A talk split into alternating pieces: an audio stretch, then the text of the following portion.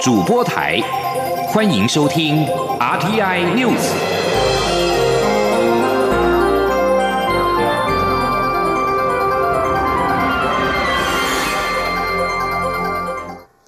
各位好，我是主播王玉伟，欢迎收听这节央广主播台提供给您的 RTI News。今天是二零二零年十二月七号，新闻首先带您关注。行政院长苏贞昌六号南下嘉义视察现代化屠宰场之后，面对在场的养猪业者、冷冻业者及地方首长宣誓，政府下定决心投入新台币百亿元，要来补助各地的养猪业者、屠宰业者以及运送业者，升级整个作业设备及冷链，这样不只是国人吃得到的猪肉品质更好、更卫生。猪农也有能力拓展外销市场。吉林，央广记者吴丽君的采访报道。行政院长苏贞昌六号出席嘉义现代化屠宰场启动政府力挺养猪产业升级活动时，受访表示，过去台湾一年外销日本的猪肉就高达新台币六百亿元，产值相当大。直到后来台湾发生口蹄疫，才让整个外销市场熄火。不过，苏贞昌也指出，历经二十四年的努力，台湾猪终于拔针从口蹄疫。地区除名，因此农委会也将投入百亿元升级整个养猪产业链，以提升台湾猪肉的品质及卫生，进而拓展外销市场。他说：“所以今天我们看到政府下定决心，借由这一次百亿，要来补助各地的养猪业者，包括猪只的屠宰、运送等等。”大家都要同步升级，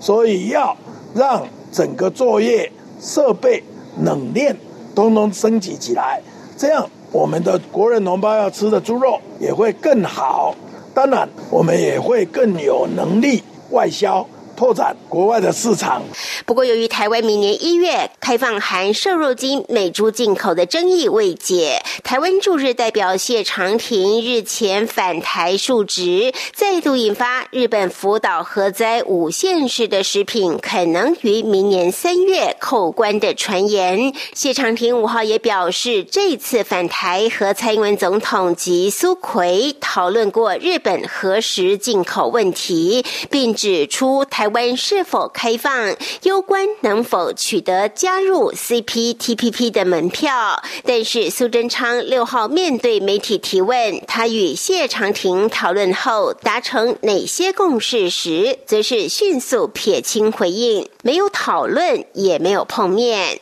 中央电台记者吴丽君采访报道。继续关注台美关系。美国总统当选人拜登将于明年一月就任。针对台湾组团参与就职典礼仪式，外交部六号表示，以往筹组代表团赴美是由驻处透过美国国会友人协助安排出席。外交部将持续与美方联系，严议采取最适当做法，希望在既有的良好基础上稳健提升台美关系。美国总统当选人拜登明年一月将宣誓就任美国第四十六任总统。拜登四号表示，因为 COVID-19 疾病肆虐，就职仪式将会以规模较小的形式完成，重点是要保持安全。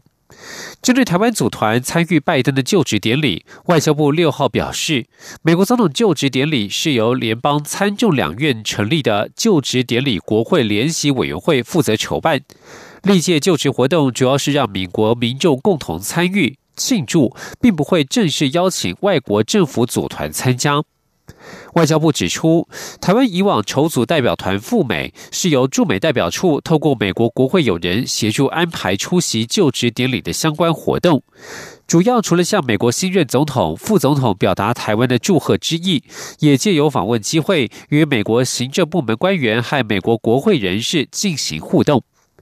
外交部强调，会持续与美方密切联系，掌握就职典礼相关的安排及疫情发展，严议采取最适当的做法，以传达我方祝贺之意。继续关心国内的疫情，中央流行疫情指挥中心六号表示，新增二十二例 COVID-19 武汉肺炎境外移入病例，新增病例移入国家分别是印尼二十例以及菲律宾两例。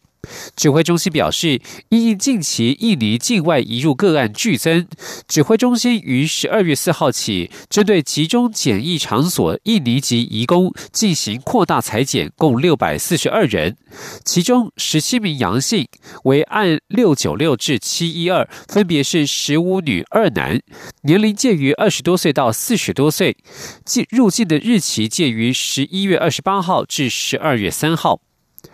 在六号的病例数累计之后，国内的染疫人数突破七百例大关。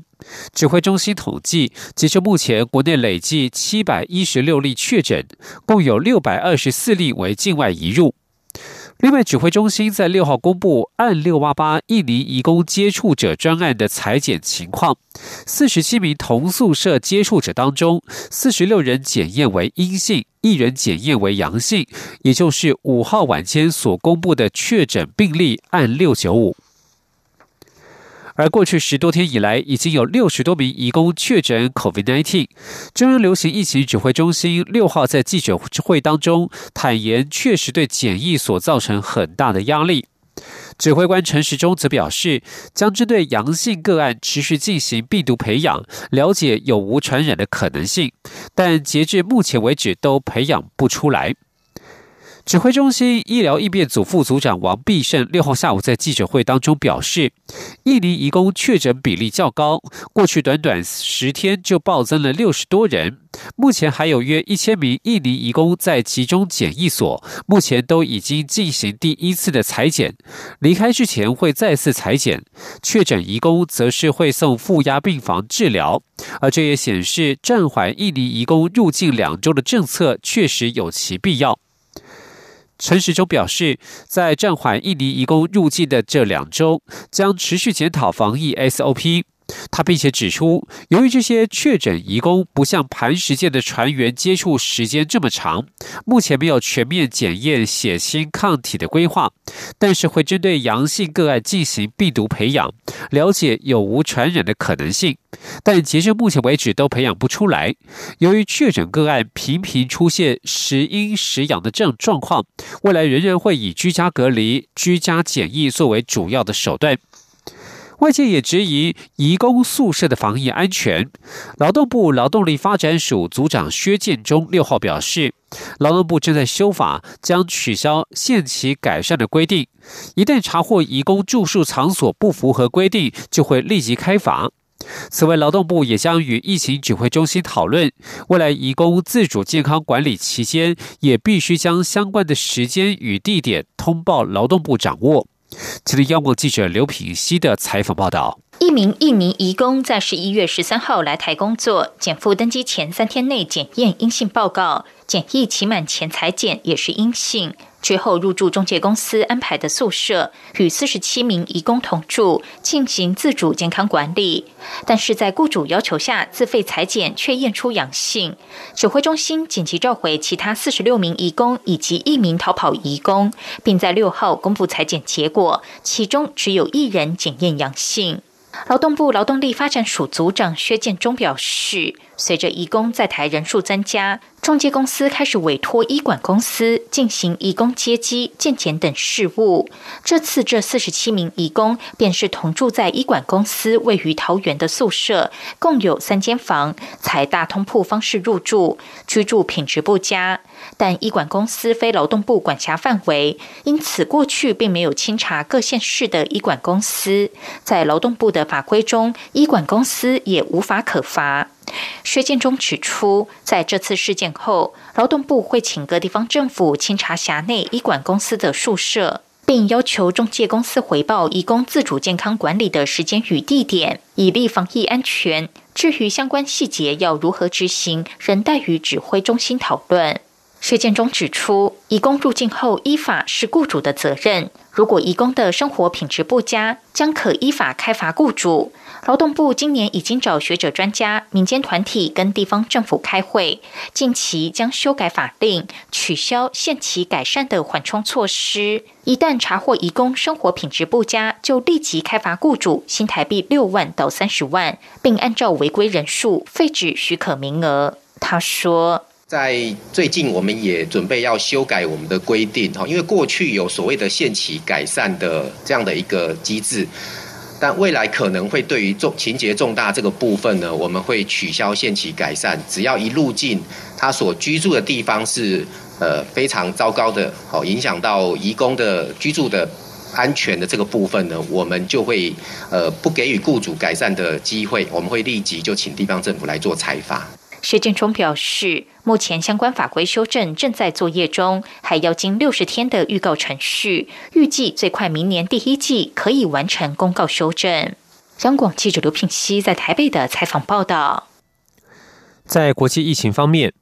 意大利卫生部数据显示，境内通报今天新增了五百六十四起 COVID-19 死亡的病例，病例的死亡总数超过六万大关，累计六万七十八人染疫丧生。意大利是第一个爆发疫情的西方国家，在这一次通报之后，意大利成为全球第六个死亡总数突破六万人的国家，在欧洲仅次于英国。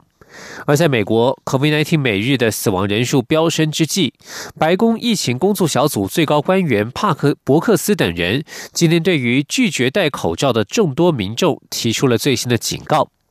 法新社报道，美国总统川普五号在乔治亚州瓦多斯塔举行总统大选之后的首场集会，吸引了数千计的数以千计的民众参加，他们拥挤的聚集在一起，仅少数人有戴口罩。伯克斯接受美国广播国家广播公司新闻节目访问时指出，疫苗至关重要，但是不能够光靠疫苗来控制疫情。当他听到人们人云亦云，认为戴口罩无用，而且集会不会成为超级传播事件，他对此感到非常的沮丧。而美国总统川普在刚才证实了，前纽约市长朱利安尼也已经确诊了 COVID-19 武汉肺炎。在疫苗研发方面，美国政府新型冠状病毒疫苗与疗法研发计划最高主管施劳威在今天表示，他相信疫苗分发之后可能对人们产生长久的效力。施劳威是美国政府 COVID-19 疫苗研发计划神速行动的首席顾问，他指出，只有时间能够证明一切，但是他认为疫苗的效力能够维持多年。老年人将其他。比其他较老年人以及其他较脆弱的人士，每隔三到五年必须要追加剂量。另外，施劳威也指称，他相信有信心，美国食品及药物管理局 FDA 本周将会批准辉瑞大药厂所研发的疫苗。另外，印尼总统佐科威表示，该国在今天收到了来自中国的首批 COVID-19 疫苗，政府正为大规模疫苗接种计划进行准备。印尼是东南亚疫情最严重的国家，近几周每日确诊人数持续飙升，全国的染疫人数在十在六号已经达到了五十七万五千七百九十六人，死亡总数达到了一万七千七百四十人。继续关注的是国际间的科技合作，美国太空科科探索科技公司 SpaceX 天龙号货运太空船即将上太空执行任务，将载着鸡蝴蝶兰、台湾梨、番椒、向日葵等四种来自台湾的种子，首度登上太空。国家太空中心指出。台湾的种子将首度上太空。最近有一班太空探索科技公司的火箭要出发，为太空人补给物资，其中包含来自台湾的鸡蝴蝶兰、台湾梨、番椒、向日葵等四种植物种子，也将搭顺风车，成为台湾最先上太空的植物。国家太空中心只表示，火箭原定台湾时间五号午夜出发，但因为天候不佳，延期航班异动，希望下一次就能够顺利抵达国际太空站。至于为何会有这次难得的机会，国家太空中心表示，主要是因为太空中心参与与日本宇宙航空研究开发机构的免费科学计划“太空种子亚洲未来”，参与的成员可以将总重量不超过五十公克的种子送到太空旅行。国家太空中心说明，国际空间站太空站为多国建造，不同的舱段分属不同国家，而此计划的台湾种子会送到隶属于日本的太空舱，以封装状态存放，预计二零二一年四月返回地球，送回台湾，届时会实际栽种及研究，以探讨微重力、高辐射的太空环境对种子的生长有何影响。这里是中央广播电台。是阳光，翅膀打开了世界之窗；是阳光，翅膀环绕着地球飞翔。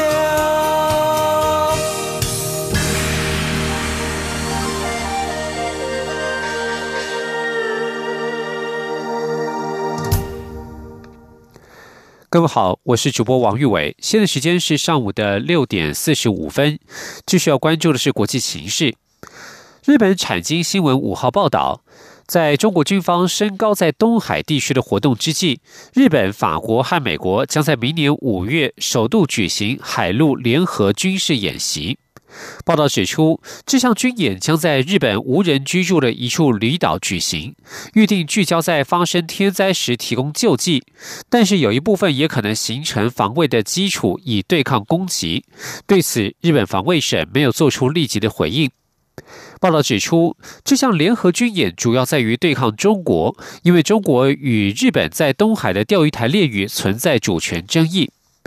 另外，日本共同社五号独家报道，多位日本政府相关人士透露，英国最快将在明年初派遣以伊丽莎白女王号航空母舰为核心的战斗群，常驻在包括冲绳县等日本西南诸岛在内的西太平洋，与日本海上自卫队、美国海军合作进行巡航。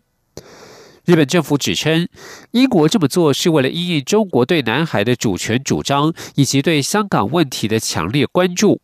英国与中国正因为香港等热烈讨论的议题，导致外交关系紧张。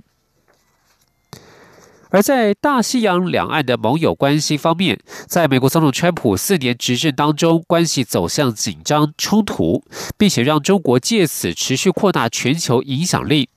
美国当当当选人拜登在胜选之后，美欧关系的未来露出新的曙光。欧洲正寻求与美国联手，共同应对来自中国的挑战。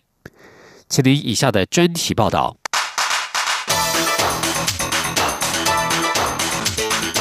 专题报道。美国白宫即将易主，为大西洋两岸已经流失的传统友好关系注入新动能。欧洲联盟和北大西洋公约组织最近不约而同发表报告，对中国崛起感到忧心，并期待与美国新政府联手，共同抗中。欧盟领袖预定十二月十号到十一号召开高峰会，预料将讨论跨大西洋两岸的欧美关系。欧盟执行委员会在二号提出欧盟与美国应运全球变革新议程计划草案，其中表达了欧盟对中国日益增长的影响力，以及跨大西洋两岸逐渐弱化的关系将有利于北京地缘政治目标等感到忧心。草案中呼吁华府掌握机会，共同建立一个全球联盟，以应对中国日益增强的国际自信心以及全球影响力所带来的共同战略挑战。意大利智库国际事务研究院院长托西十月三十号向美国之音表示，对于中国不公平的经济行为、对人权和法治的侵犯、五 G 网络的安全风险，以及对全球治理的不在意，欧美双方同感忧虑。北大西洋公约组织则在十二月一号到二号召开了外长视讯会议，并研讨一份由专家小组撰写的北约二零三零改革报告。报告中除了指出俄罗斯在今后十年仍将是北约主要敌手之外，也强调北约要更加聚焦中国崛起带来的新挑战。报告认为，针对中国狭旗技术野心、军事扩张和贸易政策，北约不能再将中国仅仅视为一个亚洲国家。同时，北约对这项挑战的反应也太过迟钝。报告中建议北约建立咨询机构，以协调西方对北京的政策，并凸显中国的间谍活动、供应链、信息战和军备建设等对西方安全造成的影响。北约秘书长史托滕伯格在报告发布前表示，中国的崛起对北约的安全构成重大挑战，并敦促盟友团结应对。他说：“中国正在大规模投资新武器，并向我们逼近。”从北极到非洲，中国不认同我们的价值观，并试图恐吓其他国家。不过，史托滕伯格并未宣布中国为敌人，但会考虑把中国纳入北约的官方总体战略文件战略构想中。报告中也指出，在这个新世界，分裂是有害的。其中似乎指涉包括川普时代因为要求盟邦多付军费、减少驻军等举动对北约造成的不良影响。美国在二零一九年的北约峰会和外长会议中，已经呼吁北约注意中国的潜在威胁。捷克智库国际事务协会中国研究项目负责人卡拉斯科娃表示，过去几年来，美国一直推动将中国列为北约重要议题，但有些成员国并不乐见，只想讨论中国的网络安全跟南海问题。现在报告中涵盖中国，显示北约的看法出现了重大改变。尽管报告中并未宣布中国是敌人，不过看法改变不代表会有立即的效应。法国智库蒙田研究所亚洲计划主任杜茂之一号向半岛电视台表示，不太可能近期内会看到北约在台湾海峡巡逻。北约的二零三零年倡议可能关注不同的安全问题。杜茂之认为，许多有关中国的工作将是对内的，尤其聚焦有关中国影响力活动和军事现代化的情报分享。而将中国的挑战纳入考量，也将意味着会直接调动资源以应对中国的军事力量，比方太空和网络世界。从欧盟与北约最近陆续发布的报告可以看出，中国在全球与日俱增的影响力，以及在军事太空领域的发展。已经成为大西洋两岸共同面临的挑战。这些报告都出现在拜登胜选之后，显示欧盟跟北约对美国新领导人有所期待，以联手面对中国挑战的世界新局势。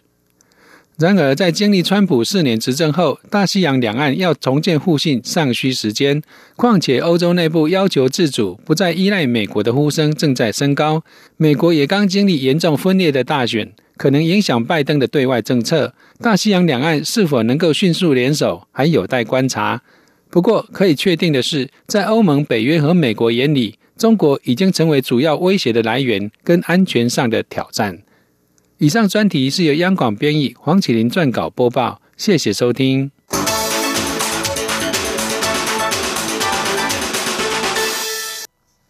继续将焦点转回国内。台铁侯同到瑞芳之间的边坡，因为连日大雨，土石松动，于四号发生大规模坍方事件。交通部长林佳龙虽然在当天透露，初步估计要四天才能抢通。不过六号林佳龙再度冒着大雨前往现场勘灾之后，改口表示，由于大大雨不断，加上走山，目前坍塌的土方已经达到一万立方米以上，抢修的时间恐怕也需要延长到一周才可望通车。吉林央广记者吴立军的采访报道。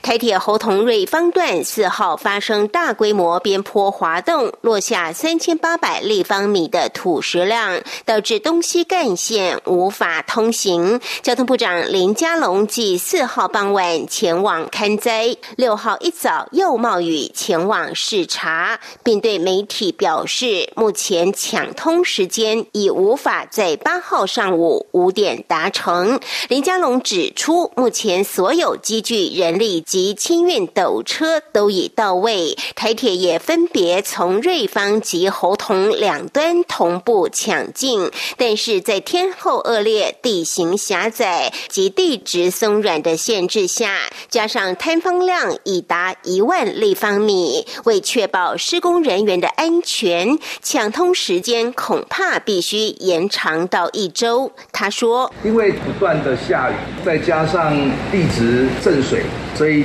周边的边坡还是属于相当松软危险，整个抢修的速度啊，比先前预期的困难。呃，目前坍塌的土方多达一万立方公尺，那以这样的一个量，再加上先前有走山的情形，所以大概需要三到四天才能够清理完毕。那后续还要再重新铺设钢轨跟电力设施，所以初步的评估大概一周的时间才能够恢复通车的状况。林佳龙也表示，目前应变中心已经采用新的抢修方法，包括使用钢板变道，并利用钢桩在上边坡固定，好让怪手及机具安全进驻，二十四小时接力抢修。但安全第一，通车时间也需务实评估。如果天后持续不良，进度也不排除会再延后。所幸交通部已于第一时间。展开紧急疏运，包括台铁在瑞芳及侯同两端都有接驳，国道客运也大量增班。前两天的疏运量达五万多人次，受影响的乘客也都可以在十到二二十分钟内搭到接驳车。国道客运也几乎每十分钟就出一班，因此交通还算平顺。中央广播电台记者吴丽君采访。报道。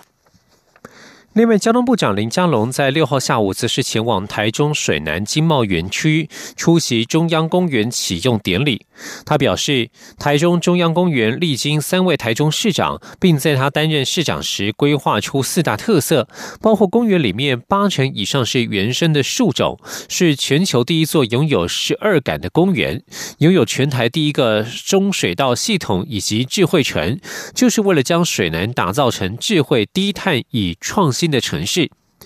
交通部长林佳龙六号下午前往台中，先到上午刚出席的台中一铁道文化园区铁路大街巡礼，再前往水南经贸园区出席中央公园启用典礼，并在会后表示，中央公园历经包括他在内的三位台中市长，见证城市的进步是一场接力赛，要一棒接一棒，如今终于抵达终点线。林佳龙也强调，水南开发是前总统陈水扁当时对台中实现的政见三个第三，包括台中要有第三个机场、第三个科学园区，并成为第三个直辖市。而且陈水扁还将水南这块地免费交给台中市政府来开发。林佳龙回忆，二零零七年十二月二十二号，他在担任总统府秘书长时，还陪同陈水扁。来此见证移交。当时胡志强市长还提到，水能开发完成时，也许大家已经不记得当时的市长和总统是谁，但是所有的市民一定都会用到这个是最好的公园。新闻最后关心国际消息，英国农业大臣尤斯提斯。在今天表示，英国准备与欧盟就脱欧之后双边贸易协议持续谈判，直到这么做已经失去任何意义为止。但是他和英国药物监管首长都表示，已经做好面对无协议脱欧的结果。根据路透社报道，尤提斯尤斯提斯在接受天空新闻网访问时表示，他们在去年十月已经为了无协议脱欧做了相当多的准备，此后也会一直为今年底离开欧盟之后可能无协议来继续做准备。如果最后结果真的是这样，他们已经有任何行动的准备。尤斯提斯在稍晚接受英国广播公司 BBC 访问时还透露，英国与欧盟的贸易协议谈判进入倒数几天的阶段，但是双方仍存在若干的根本旗舰。英国药品及保健产品管理局局长瑞恩在受访时被问到，英国如果在年底以无贸易协议的方式与欧盟分道扬镳，是否会打乱2019冠状病毒疾病 COVID-19 疫苗的接种计划？他表示，他们已经有所准备。英国药品及保健产品管理局二号批准美国辉瑞大药厂所研发的 COVID-19 疫苗，并且预定未来几天开始接种。英国脱欧的过渡期则将在十二月三十一号终止。以上新闻由王玉伟编辑播报，这里是中央广播电台台湾之音。